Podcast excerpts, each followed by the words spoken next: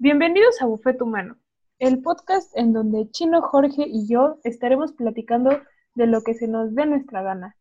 ¿Por qué? Porque somos amigos que creemos que tenemos algo para decir al mundo, lo hacemos con amor y con mucha ternura.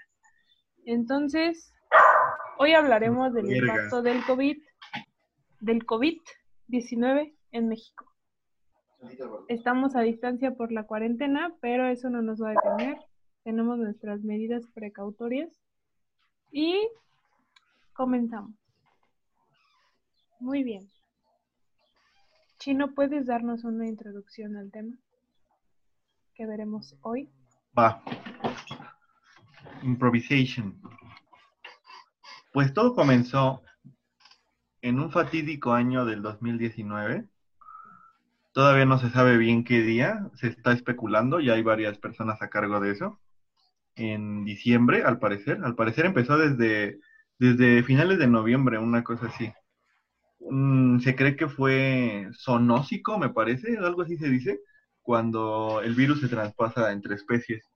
En este caso, los sospechosos principales de transmitir el virus son los murciélagos. Que si te pones a pensar tiene cierta lógica, ¿no? Porque los murciélagos, güey, son como ratas con alas. O sea, no estoy insultando a los murciélagos, son, son muy bonitos, bonitos. Pero son como, son, son transmisores muy cabrones de virus, ¿no? Entonces allá en aquel país asiático de China tienen esa bonita tradición de comerse todo lo que tenga nociones de vida. Entonces, este, pues al parecer se comen a, alguien se come a uno de estos, el virus muta y se convierte en una cepa muy, eh, es una enfermedad leve que se puede volver grave, pero el problema es que tiene una capacidad de infección bastante, bastante fuerte. Esto ocurre al parecer en noviembre y seis, siete meses después hay casi 10 millones de infectados alrededor del mundo y se contabilizan medio millón de muertes. Estos, estos son cifras estimadas porque cada país está improvisando de alguna forma un sistema de conteo, un sistema de, conteo de defunciones y ta, ta, ta. Por experiencia propia te puedo decir que por lo menos eh, yo creo que las cifras están subestimadas hasta cuatro veces. O sea que yo diría que ya hay unas 50 millones de personas infectadas y unos 2 millones de muertes por este, por este patógeno, ¿no?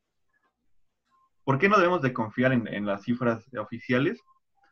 Porque es muy difícil darse cuenta de quién lo tuvo y quién no lo tuvo. Es una enfermedad leve que puede o no presentar síntomas. Tan leve es que se cree que del 70 al 80% de las personas son asintomáticas. Sin embargo, exhibe en su etapa más cabrona, exhibe todavía eh, síntomas y padecimientos que, que son como desconocidos. Por ejemplo, eh, hay uno del que estaba leyendo que se llama pie COVID, que es muy parecido al pie diabético. Lo que pasa es que el, el- uno pensaría que es una gripa, ¿no? Pero no es una gripa. Lo único que hace el, el coronavirus es que tiene una capita llena de proteínas que tienen la capacidad de adherirse a otra proteína que se llama este, agiotensor 2, algo así, AC2, una cosa así. La cosa es que este, este, este como ganchito lo tenemos muy expuesto en las células pulmonares, pero no solo están ahí, están en las células de los vasos sanguíneos, están en las células del riñón. Entonces, potencialmente el virus puede infectar todas estas partes, Eh, incluso las células del corazón, al parecer. Usualmente las causas de muerte por este, por este virus se dan porque los pulmones exhiben una, una, este, como sobre respuesta hacia el virus que se llama cascada de citoquinas, algo así, que lo que provoca es una inflamación severa y eso evita que los pulmones reciban oxígeno y hace que se asfixie el paciente. Eso en general, ¿no? Entre otro tipo de padecimientos. eh, apenas estamos en una situación desconocida porque nunca habíamos tenido el grado de interconexión mundial económica y transnacional, internacional que tenemos actualmente, por lo que eh, más que nunca nuestro sistema mundial estaba expuesto a este tipo de patógeno. Otra cosa es que, mm, pues lamentablemente nuestra economía, como estaba, estaba muy expuesta, tenía puntos neurálgicos expuestos a un patógeno así. Tan es así que China es la fábrica del mundo. El virus se da en China, la economía se detiene los estimados de mm, caída económica global son como del 5% del PIB mundial. Hay países que les va a ir peor, hay países que les va a ir mejor. Alemania es uno de los países a los que no les va a ir tan culero. Su PIB va a caer 6.6%. Las este, previsiones para México son, son, una caída como del 7%, 8, casi 8%.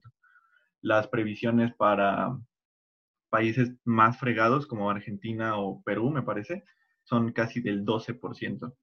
Entonces, todo esto de alguna forma nos avisa que los próximos años van a ser años de recesión económica, años de una nueva creación de un sistema, la globalización está en peligro, este, y aparte de eso, pues tienes el problema de salud.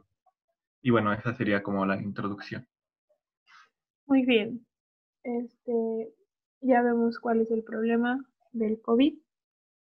Queríamos hablar de esto porque em, aquí en Buffet Humano tenemos perspectivas un poco diferentes acerca de, de cómo impactó socialmente en México y me gustaría escuchar cómo ve Jorge este impacto social que tuvo el COVID, la cuarentena, todas estas cuestiones que nos han hecho este poner un chingo de publicaciones de punto y te digo que frijoleres. Entonces, vamos contigo, Jorge. Bueno, más que nada, eh, todo lo que ha venido como afectando a lo que sería la vida que teníamos antes del COVID y actualmente cuando la tenemos eh, durante este momento que se sigue, ¿no? Durante la pandemia, es eh, visto desde diferentes puntos de vista, ¿no? Que todos y cada uno contribuyen a hacer una vida diferente, porque al final de cuentas es eso, ¿no? Cómo es que se ha ido transformando eh, la actividad no solamente social, sino también económica, ¿no? Ahorita que comentaba eso último, este, este chino, con respecto a la caída, ¿no? En, el, en el PIB, la, el aumento en el desempleo, sobre todo hablando en una situación de eh, un país como México, en donde se tiene, ¿no? Que aproximadamente el 54% de las personas eh, que laboran lo hacen en el sector informal.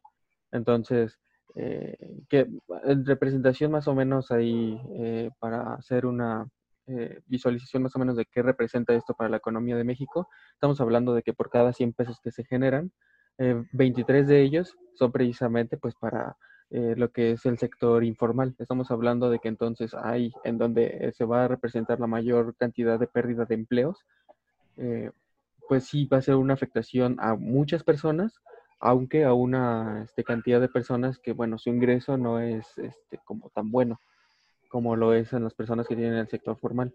Pero el problema es ese, que va a afectar a muchas personas. Se estaría hablando cerca de 3 millones, aproximadamente es lo que dicen las estadísticas, y entonces es a partir de ello que eh, va a empezar a cambiar también la forma en la cual se va a empezar a distribuir las actividades eh, sociales.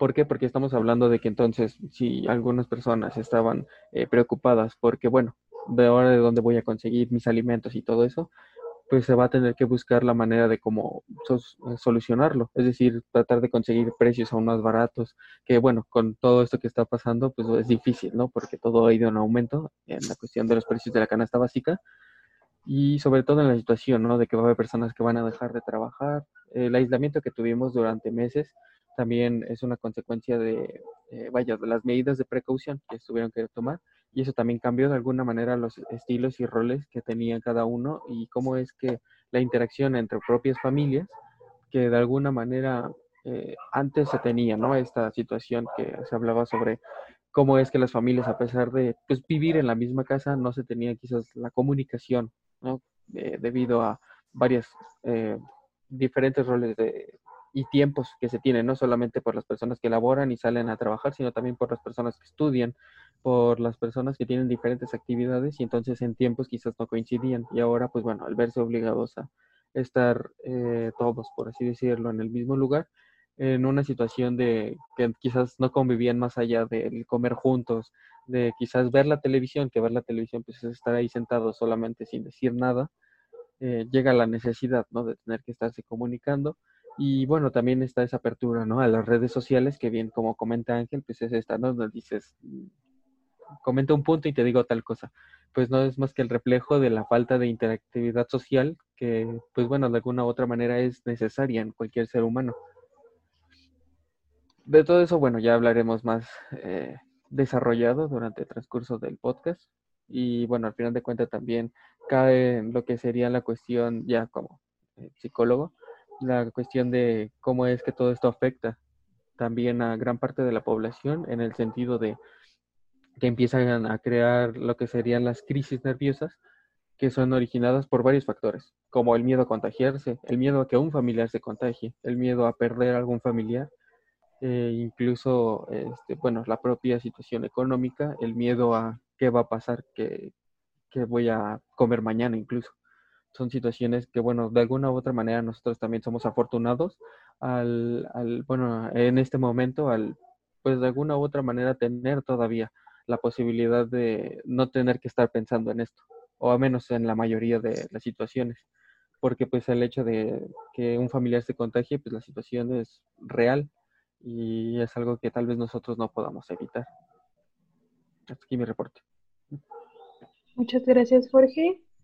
¿Algo que quieras aportar, Chino, a este impacto social del COVID? Así no, pues yo creo que tú, tú, también debes de dar tu, ah, parte y ya empezamos con... Va. Bueno, pues yo, este, hubo como una, desde el inicio de la cuarentena, cuando mi mamá, este, estuvo trabajando, ella trabaja en una clínica como de salud, este, bueno, es un instituto de salud y de medicina alternativa, pero no estaba como formalizado. El chiste es que pues en ese instituto le bajaron el sueldo y a mi papá también porque lo despidieron de su trabajo. Entonces, toda esta situación que dice Jorge, que este sí es causa mucha ansiedad no entender por qué las personas no te están apoyando cuando es una situación de este calibre, pues es muy fuerte. Entonces yo sí viví por ese lado, porque pues gracias al cielo la escuela pues la podía tener este en mi cuarto, pero si no hubiera tenido, o más bien si mi tío de Estados Unidos no me hubiera mandado dinero para una laptop nueva, yo no hubiera podido estar en la escuela tampoco, porque como ya saben, mi laptop era una carcacha y no se podía hacer nada con ella. Tardaba una hora en abrir Word. Entonces, eh, pues todas esas cuestiones económicas afectan no solo a mí, o sea, a mí me afectaron muy mínimamente en comparación a casi todos en el país, ¿no? Ahí veíamos las publicaciones de este señor está vendiendo gelatinas, esta señora está vendiendo verdura y así para poder apoyar aunque sea nuestra comunidad. Y yo traté de no salir más que lo necesario, a menos de, bueno, también salimos a platicar y eso, pero sí fue como una situación fuerte, hablando de eso económico, y me gustaría que, o sea, que esto nos ayude a entender que como la cultura aquí en México y en casi toda Latinoamérica es de estar juntos y de que la convivas uno y uno aquí pegaditos y todas esas cosas que siguen a pesar de la pandemia, se empiecen a repensar, ¿no? Porque en las combis caben, no sé, caben como 19 personas, ¿no? Máximo. Entonces, ¿qué pasaría si dejas un lugar entre cada una? Sí es menos el, lo que van a ganar los choferes, que de por sí ganan poco, pero es por seguridad, ¿no?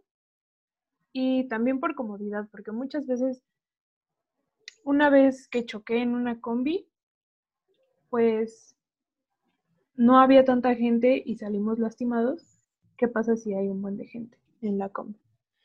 Y todas estas cuestiones de saludar de beso, que en México es casi casi una obligación saludar de beso, y que por esto se ha estado cambiando esta forma de saludarnos y eso, igual afecta a las personas porque muchas veces dicen, ay, es que ¿por qué no me saludas? Y también siento que emocionalmente estamos como muy confundidos todos acerca de lo que está ocurriendo a causa del COVID, pero que nos está afectando en nuestra vida. Y muchas veces no lo analizamos y no estamos como eh, atentos a Em, a decir, bueno, pasa esto, pero pues es por esta otra cuestión, entonces no me debo de sentir ofendido si una persona no quiere saludarme de beso, ¿no? Pero eso también es algo difícil. Suenan como cosas sencillas, pero en estos tiempos de que estamos todos a flor de piel, bueno, nuestro corazoncito está a flor de piel, pues nos afectan mucho. Entonces, esa es como mi perspectiva, estoy muy sentimental. ¿Y ustedes? Pues, no sé, estaba pensando, el otro día leí una noticia en el, en el New York Times que se llama, la acabo de encontrar en español, pero originalmente la, la encontré en inglés, se llama La familia que perdió cinco integrantes a causa del coronavirus. Es una familia en, en Ohio, me parece, que un día hacen una reunión familiar este, todos, todos están reunidos, todos este, celebran, tienen esa interacción humana que tanto necesitamos.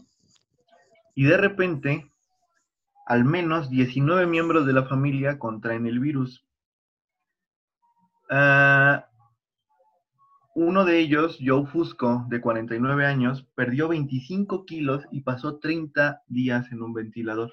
Su hermana, María Reid, de 44 años, no se puede sacudir el recuerdo de las alucinaciones incoherentes que la, acosaron durante los 19 o 20 días en que estuvo inconsciente, o el terror de despertar convencida de que su hija de 10 años estaba muerta. Eh, la, la, noticia es bastante amplia, bastante triste también, pero nos habla de que estamos ante algo muy real, ¿no? lamentablemente muchas veces tendemos a regionalizar los problemas. No, pues es que, o a, politizarlos, a regionalizarlos, a volverlos morales. Los regionalizamos diciendo, no, ve cómo le, cómo le fue a Corea del Sur, ve cómo le fue a Japón, ellos son mejores que nosotros. Eh, los moralizamos diciendo, el COVID es un castigo divino, el COVID vino a, a detener nuestra ansia por destruir el planeta, por nuestra codicia y todo eso. Eh, tendemos a menospreciarlo, sobre todo aquí en México, que acostumbramos torear los problemas, ¿no? En una ocasión estaba en la tienda y pues una persona eh, estaba haciendo chistes del COVID, estaba haciendo como, como diciendo cosas así de que las esas, cuando se vaya el COVID se van a ir todas las enfermedades, toreando, toreando a la enfermedad.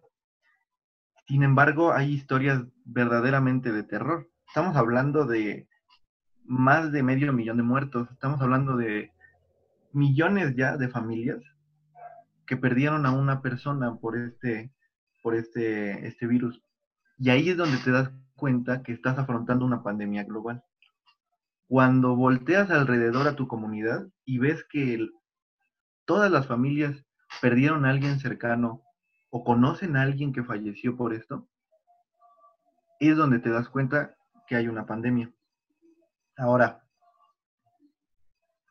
el terror que, puede llegar a causar esto en algunas personas, el terror de salir a la calle, por ejemplo, que a mí me ha pasado que tú quieres salir, quieres, quieres ver a personas, a tus seres queridos, a tu pareja, pero hay algo que te lo impide, ¿no? O sea, ¿qué tal si por algún estornudo, por alguna cosa, qué tal si luego este otro terror de que el 80-70% son asintomáticos? No se les ven los síntomas, sin embargo, son portadores. ¿Cómo vamos a vivir con eso los próximos dos años, el próximo año y medio que siga la enfermedad pululando por ahí? Porque si los brotes eh, decaen y vuelven a comenzar, decaen y vuelven a comenzar, es las probabilidades de que ocurra una tragedia humana parecida a la de esta familia de Ohio o de Estados Unidos son altas. ¿Cómo vivir con eso? Pues una de las preguntas era de cómo este cómo es esta nueva normalidad, o sea, realmente está bien lo que nos está diciendo el gobierno o qué onda.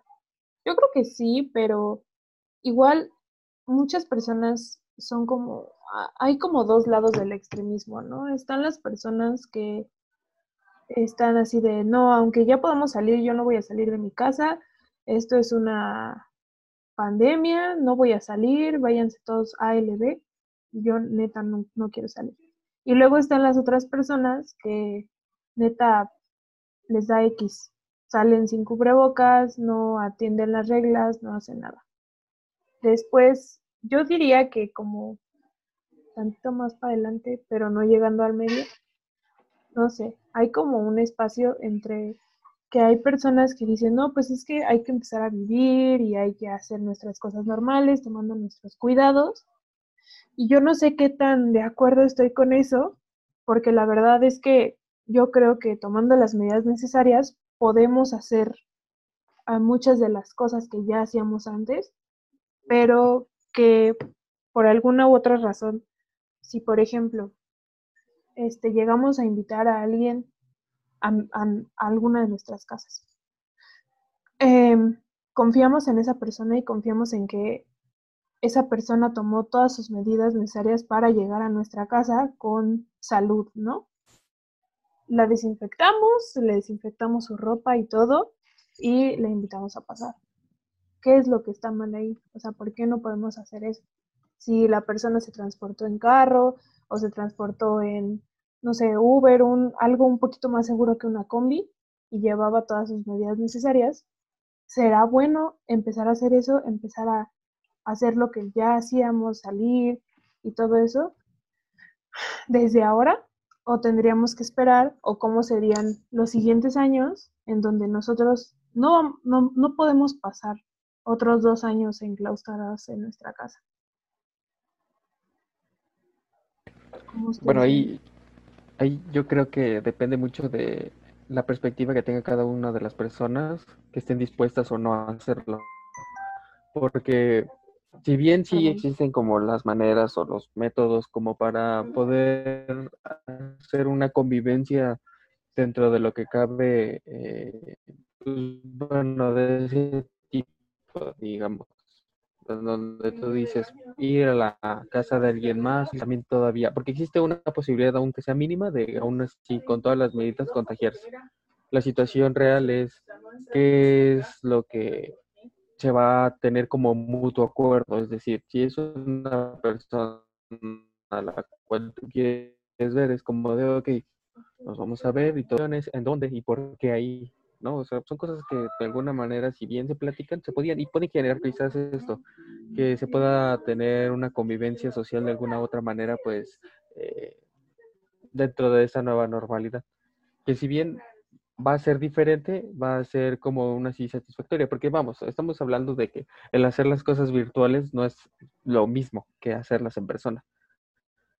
O sea, el simple de que ahorita en estos momentos las cámaras y webcams de verdad increíble. ¿Por qué? Porque la necesidad no solamente por ver a las personas, sino también por las cuestiones laborales e incluso estudiantiles, ¿no? Que si bien es una realidad que todo el mundo la está ocupando y por eso es que, ya saben, oferta y demanda y este que incrementa el precio, es también una necesidad porque hay personas que de verdad quieren ver a, a sus seres queridos, aún a pesar de la distancia que quieres que no, el hecho ya de ver a alguien a través de la pantalla te dice mucho, porque no es lo mismo tener una conversación con alguien, quizás hablemos primero, vamos desde lo más sencillo, por mensajes de texto, ya sea WhatsApp, Facebook, lo que sea, en donde al final de cuentas la conversación se limita a eso, a los caracteres que te permiten la escritura, que pues si bien se puede tener una buena comunicación por ahí, no es suficiente, muchas veces. Luego después está esta, ¿no? Lo tenemos ahí, ya podemos ver aunque sea la persona de cara. Y eso pues ya transmite mucho.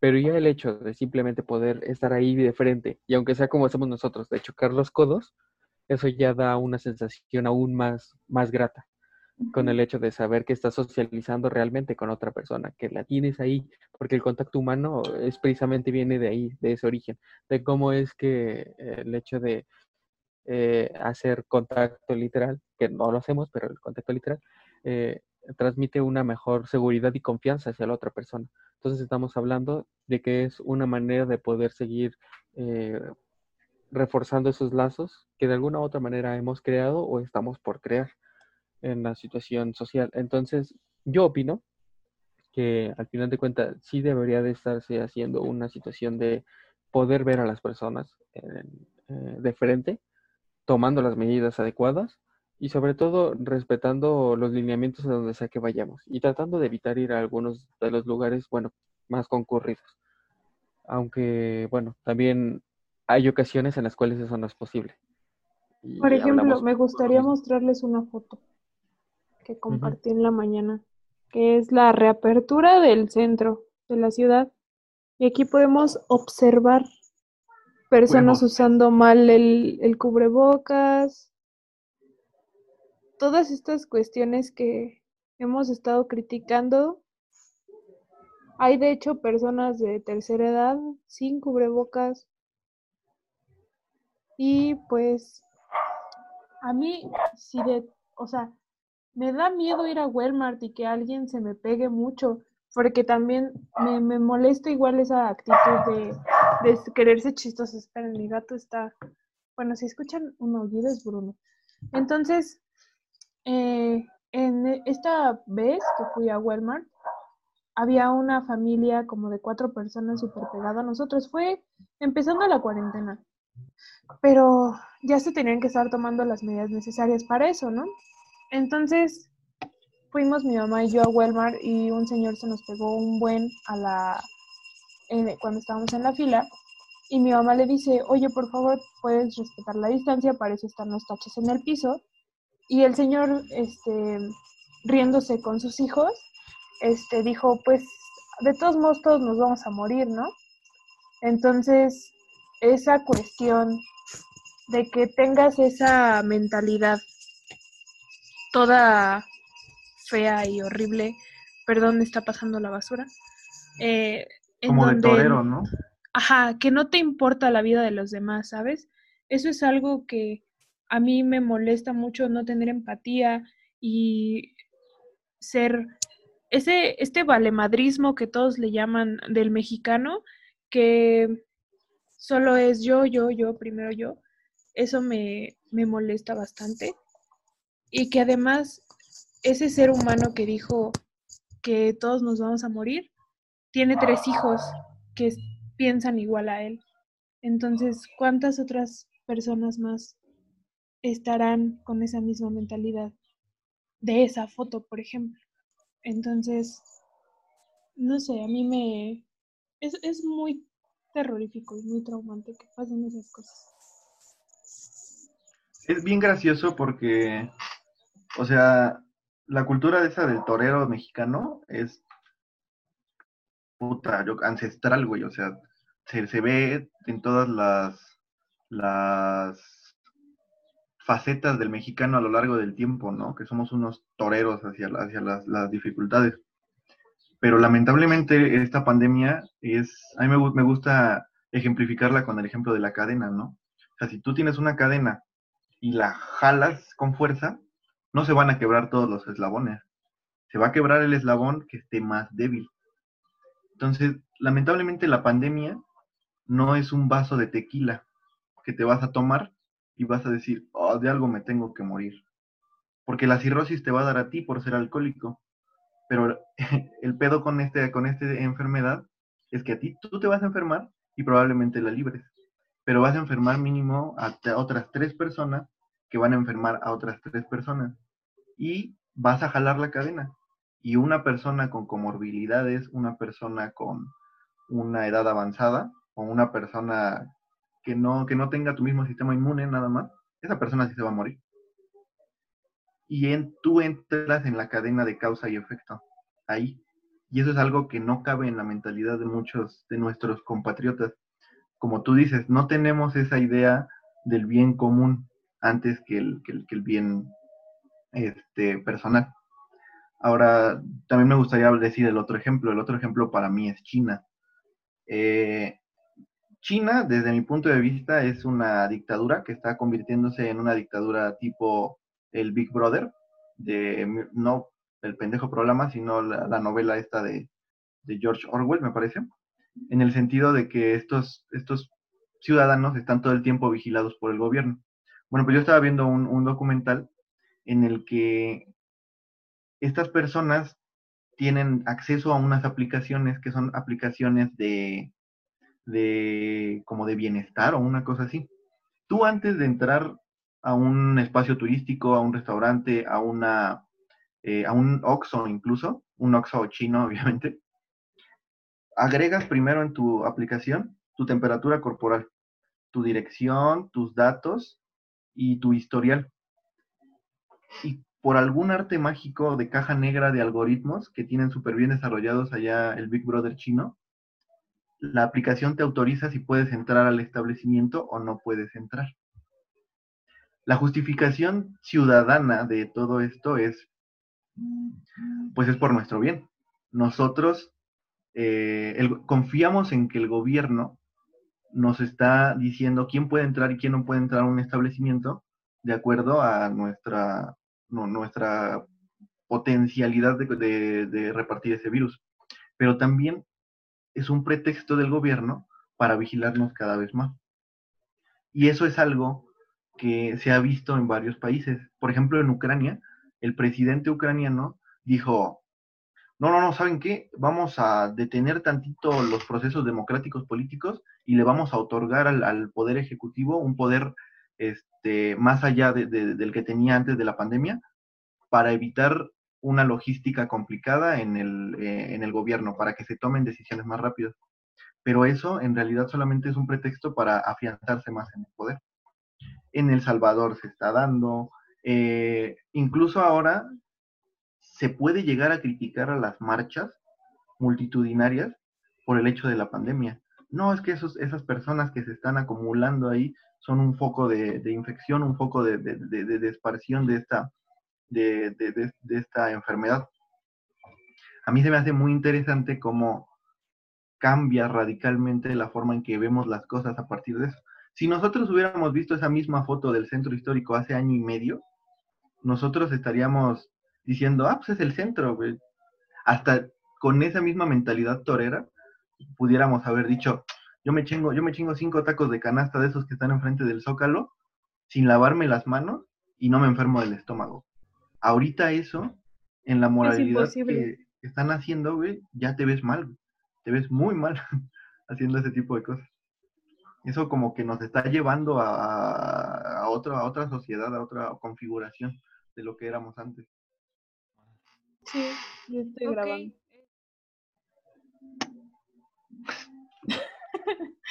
bueno amigos, hubo un pequeño corte porque se nos acabó la llama de Meet porque no tenemos infraestructura. Y pues... No tenemos infraestructura. Y pues hemos regresado. Así que para cerrar este episodio de hoy, les queremos preguntar, esa es la pregunta de hoy. Ustedes, ¿cuál ha sido su experiencia en este, bueno, pandemia global, virus? Ay, Dios mío, estamos grabando. Bueno, no se ha ido. Pero nosotros, ¿cuál ha sido su experiencia en esta pandemia? Cuéntenos una anécdota, lo que ustedes gusten, más, Jorge, di algo. Algo. No, ya. Eh, bueno, a final de cuentas, eh, yo creo que no lo sufrí tanto. O sea, en el sentido de, al final de cuentas, seguir teniendo clases en línea eh, no me fue tan, tan malo a mí, o bueno, yo desde una perspectiva de estar estudiando una carrera en donde la mayoría de las clases son eh, teóricas. La única donde, bueno, obviamente me afectó, pues fueron aquellas en donde sí era menos prácticas, ¿no? Pero bueno, solamente una de todas, ¿no? Entonces, eh, más allá de eso, eh, también el de repente tener, ¿no? Las clases así igual por videollamada, usando este tipo de aplicaciones y todo, pues también de alguna manera ayudaba, ¿no? Para poder sentirme como si estuviera realmente en clase, ¿no? Pero en general, pues bueno, la mayoría de las cosas era estar leyendo, no sé qué, y pues bueno, eh, hacer trabajo sobre ello, comentar, ¿no? Sobre ello en clases, ¿no? Ahí se crearon foros y todo. Entonces, dentro de lo que cabe en ese aspecto, normal. De el resto, pues bueno, la verdad es que, eh, pues sí, disminuyó el, las veces que nosotros nos veíamos, que ya solían ser eh, constantes, ¿no? Ya nos solíamos ver muy seguido y de repente, bueno, lo tuvimos que reducir, ¿no? Pero bueno, aún así nos seguíamos viendo con las medidas este, eh, preventivas y todo. Y pues no hubo tanto problema. En la situación de, por ejemplo, también en mi día a día, también fue un pues de alguna manera sencillo, sobre todo por la situación de que pues yo estoy acostumbrado, ¿no? A, pasar gran cantidad de tiempo en mi casa jugando videojuegos, ¿no? O sea, eh, me la puedo pasar si no piensa que no estamos grabando. yo creo. Sí, voy continúa, Jorge. Pero bueno, entonces, este, eso, ¿no? Es eso. El hecho de, este, pues bueno, estar en mi casa, pues, por horas jugando videojuegos, pues es lo que yo siempre he hecho, ¿no? Es mi hobby preferido.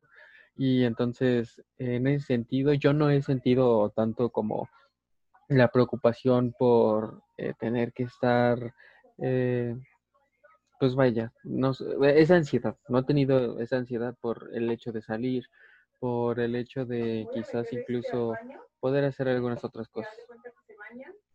Ok. Tú, Chino, ¿cuál ha sido tu experiencia? Porque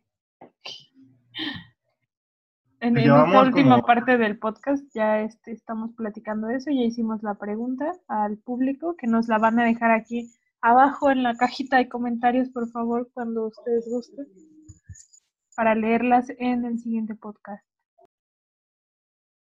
Que ya va a ser un poco más ameno, obviamente. Este,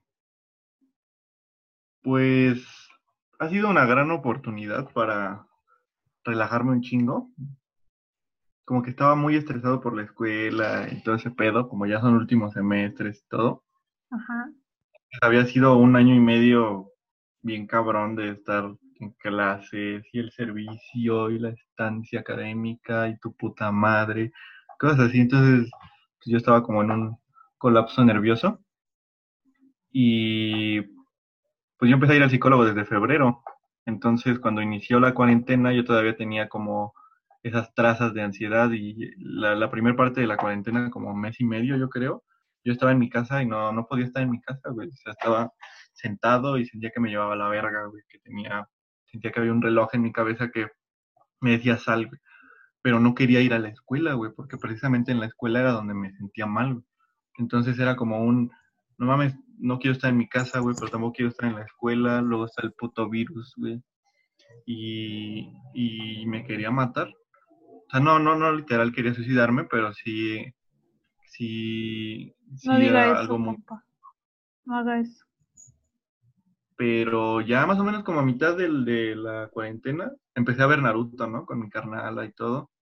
Y a echar coto y las veces que llegamos a jugar COD LOL, todo eso me ayudó mucho a como irle bajando y de repente como que me logré decir a mi, a mi cabecita, pues mi jefe tiene su chamba, todo está chingón, este, estamos cumpliendo las medidas, mis amigos y mis seres queridos están bien por ahora, todo chingón, y yo no tengo nada que hacer hasta septiembre. Y dije, mames, y como que me reencontré a mí mismo, ajá, me reencontré a mí mismo, a mi, a mi yo, este, ratón de biblioteca, así que, que le gusta estar en su casa y todo ese pedo, nada más en sus pedos. Y ahora estoy tranquilo. Lamentablemente en estas últimas semanas, pues mi abuelita dio positivo, entonces pues, estaba pasando por todo eso. Eso es como que lo que causa ahorita presión y, y zozobra en mí y en la familia. Sí. Pero, o sea, es increíble, güey. Yo estaba peor en el mundo pre-COVID, güey. Ya yo estoy bien tranquilo en este nuevo mundo post-COVID porque es, es delicioso para mí estar en medio de una clase y decir, qué puta hueva, güey. Mutear la, la clase y ponerme a ver cosas en Facebook y echarme una pestaña, güey. Qué hermoso, güey, qué hermoso, güey. Y todavía 20 minutos después, desmutearlo y que no haya pasado nada. Ay, qué rico. En serio, es algo bellísimo. No sé cómo la gente no valora eso, porque cómo le gusta quejarse a la gente, ¿no?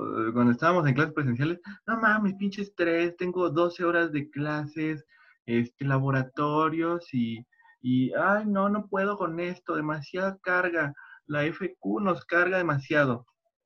Empieza la cuarentena, ay, no, no puedo, estoy todo el día haciendo tarea, clases en línea, Dios, la FQ nos carga demasiado. Extraño muchísimo la escuela, las clases presenciales con 80 cabrones en un salón para 40. ¿Cómo extraño eso? ¿Cómo extraño moverme en metro a un lugar sobrepoblado? Quiero ir a ver a tus compas, güey. Pero más allá de eso, yo no sé qué otra puta ventaja tenía ir la escuela. Verga, pues hay muchas perspectivas, ¿no? A ver, me voy a cambiar el filtro para hacer Sí. modo serio. Bueno, este, pues hay muchas cosas, ¿no? Por ejemplo, a mí sí se me redujo un chingo la ansiedad de, de que, por ejemplo, iban a despedir a mi papá de todos modos, porque ya se estaba acabando su obra.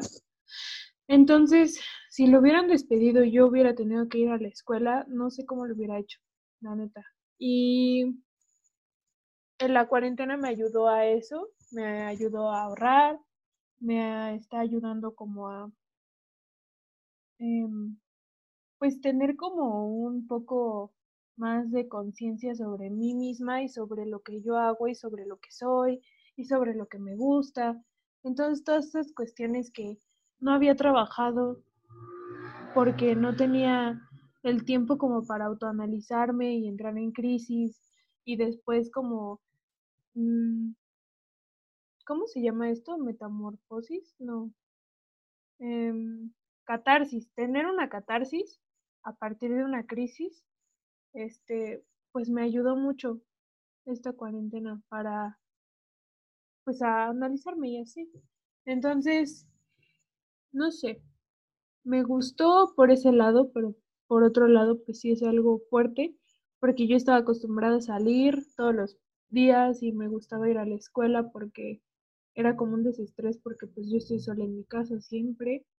Entonces, pues sí es algo fuerte de vivir. ¿Tú, Jorge? Pues no, yo, yo al final de cuentas no, no lo vi como el, el fin de los tiempos. Chino, sí estamos hecho- grabando, ¿eh? Yo- tú tenías un filtro, o sea, unas por otras. O sea, Él hace su filtro natural. Ajá, él hace Sí, güey, yo no tengo, no, no, no. Sí, soy- él hace no sus caras de memes no. y todo, sí.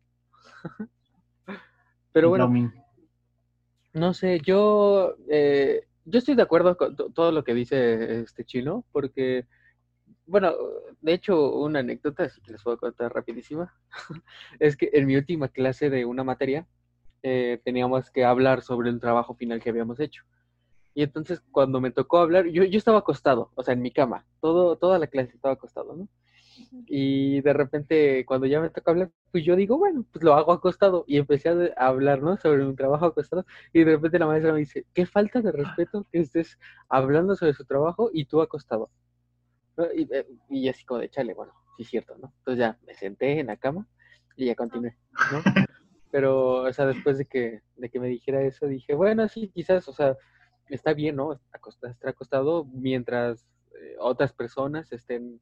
Dije, "Ta- también ahí está como para variarse, ¿no? O sea, también quizás desde un principio debí de haber estado sentado, pero bueno, no sé, no era la primera vez que lo hacía y, y supongo que también era como para darle cierta formalidad, ¿no?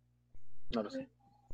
Pero a lo que quiero llegar es como de, e, es, cierto, existen ventajas, no todo es bueno o malo, o sea, siempre lo vemos como dos extremos, así negro, blanco, y la idea está en no, en ver los matices grises y aprovechar los, los que más nos convengan, o sea, en el sentido de aprovechar todo aquello que nos está brindando también esta, esta situación, como ya lo habíamos mencionado al principio, eh, eh, el hecho de convivir nuevamente con las familias por tanto tiempo, eh, de alguna manera, pues sí, eh, tiene, tiene también un rol diferente, porque pues no es la situación normal a la que estamos acostumbrados de cada quien en su rollo, cada quien en su mundo.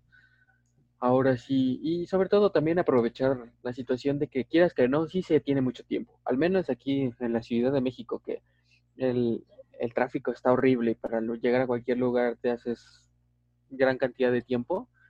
Eh, el hecho de ahorrarte, aunque sea eso, que, que serán unas hora y media, dos horas al día, eh, que puedas hacerlo todo desde, o que bueno, nosotros tengamos la posibilidad de hacer las cosas desde nuestra casa, brinda realmente grandes oportunidades, que podemos aprovecharlas en las que sean, porque también están todas esas cuestiones, ¿no? De las personas que están ahí diciendo como de, oh, si no sales con una nueva habilidad aprendida de esta cuarentena, no sé qué estás haciendo con tu vida, y es como de, bro. Sí, la cuarentena no es un curso de productividad, no, es, una competencia. O sea, de por sí todo el mundo está peleando. Yo siento que esa misma mentalidad de mentalidad de tiburón, güey, esa misma necesidad de competencia, de apúrate, apúrate, apúrate, haz algo, güey, haz algo con tu vida, tratan de traerla a esto, a esto nuevo. Y ya no, güey, o sea, es que ya no. Tenemos tiempo libre en muchas personas, porque la verdad es que hay una gran mayoría que se está fletando, pero bueno, algunas personas tenemos tiempo libre y no está mal. O sea, no está mal del ocio. El ocio bien, bien este, distribuido, porque también si te la pasas todo el día haciendo nada, como yo, pues tampoco está bien, ¿verdad? Pero es que son todas esas cuestiones emocionales en las que mm, todos lidiamos con lo nuestro en el día. Si, por ejemplo, desde que tú estabas Perdón, tengo como un pelo. Este, si tú desde antes de la cuarentena tenías como mm, esta cuestión de que no te gustaba estar en tu casa, imagínense, o los que tienen problemas, los que estaban construyendo su casa, los que neta no tienen casa, entonces hay como muchas cuestiones que nosotros les estamos hablando desde nuestro punto de vista. O sea, no, no somos como, o sea, no somos expertos y no somos chumel como para estar menospreciando a las personas y al esfuerzo que hacen. Nosotros les estamos dando nuestra experiencia, nuestra opinión, muy humilde de tres alumnos, este, pues medio mexicanos. Universitarios eh, y medio mequitos también. Entonces, que tratamos como de mandar un mensaje como de que no estamos obligados a nada y que todos estamos haciendo lo que podemos y que no necesitamos em, mejorar o más bien, sí, o sea, mejorar en general en la cuarentena no es obligación. Entonces, hay que tomarlo con calma y cuéntenos sus experiencias en los comentarios. ¿Quieren ya despedirse? ¿Quieren decir algo más?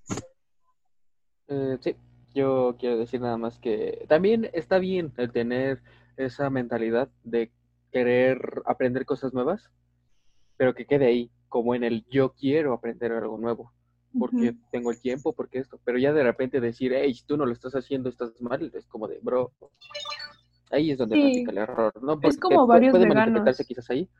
Ajá, exacto. Es como de, eh, o sea, e, evidentemente, desde dependiendo de quién lo esté viendo, lo esté juzgando, es que va a estar bien o mal. Al final de cuentas, lo que tiene eh, realmente importancia es qué es lo que tú estás pensando, estás cómodo con lo que estás haciendo, si es así, pues adelante. O sea, tú, por ejemplo, Ángel, de repente dices, yo no hago nada y no sé qué dices, está mal, ok. Para alguien que quizás está todo el día sin hacer nada y dice, yo así me la vivo chingón, también puede estar bien, no hay ningún problema. La, la cuestión ideal ahí está en que hagas todo aquello que te haga feliz. Y que te haga estar sano y estar bien. Sí, también. O sea, sí. Entonces, este, pues ya nada más quiero decirles a todos que pues se sigan cuidando, sigamos eh, tratando de pues salir de esta lo mejor posible y sobre todo que mantengamos siempre eh, la esperanza, ¿no? De que tal vez, yo, yo sí lo espero, ¿no? Que no pase mucho tiempo hasta que ya estemos realmente en la normalidad, la real normalidad, ¿no? Arriba esperanza, la abuelita. Eh, arriba la esperanza, abuelita. Claro que sí. arriba la abuelita esperanza. arriba la abuelita esperanza. La abuelita, esa abuelita esperanza, no, no, no. Ay. Bueno, pues chino. Este, Sí, yo creo que yo he aprendido algo muy, muy chido este año, que es, uno no sabe qué va a pasar, Definitivamente no sabe qué va a pasar. A mí me estaba cargando la verga en febrero, güey, yo me acuerdo, me sentía muy mal, güey, y tenía de perspectiva el hecho de que tenía que pasar todas mis materias y tenía que seguir con un servicio social para después empezar a escribir una tesis y meter más materias y todo iban a ser meses continuados de eso, de estar en la escuela, en la escuela, en la escuela, en el servicio, ta, ta, ta. Y yo, no, y yo me sentía atrapado en una jaula a la que no le veía salida. ¿Quién chingados iba a pensar, que un virus chino iba a detener la economía mundial? Y nos iba a dejar en nuestras casas 15 semanas, 30 semanas y iba a cambiar el esquema de educación, de ya no tienes que moverte todos los días a la escuela, ya no tienes que ir a trabajar todos los días, para los sectores más afortunados, ¿no? Porque pues obviamente la economía informal pues, se tiene que, tiene que poner puestos todos los días, ¿no? Pero es, eso es como lo que yo quiero transmitir en el, no sabes qué va a pasar, la vida es, la vida es, es un pinche flujo bien cabrón de, de cosas que cambian. Y yo creo que no hay nada mejor que tratar de vivir con esa, con ese flujo, con ese, con ese cambio. La tormenta va a pasar y si hoy no, no estás chido, va a haber algún momento de paz. Y más si lo estás buscando. Si estás buscando un momento de paz, por mucho que estés en el, en el, en el hoyo más profundo, vas a encontrar algo. Algo, algo, algo, algo de eso que buscas. Sí, exactamente. De hecho, yo considero que no vamos a regresar a una normalidad como la vivíamos en muchos años y no es que nunca. Entonces, pues hay que adaptarnos, like siempre, y a vivir lo mejor que podamos. Así que, pues con esto despedimos el podcast. Nos vemos la siguiente semana, ahora sí. Perdón por los inconvenientes, pero pues el COVID y muchas cuestiones que nos hicieron grabar hasta ahorita. Así que muchas gracias por vernos. ¿Algo más que tengan que decir? Este, pues cuídense. Eh, huevos. Adiós. Dejen sus comentarios, su pregunta. Bye. También. bueno, si les gusta, ¿qué tal? Está viéndonos alguien que es asexual y no le gusta, no sé. Exacto. Bye. Esto es para todos. Bye. Bye.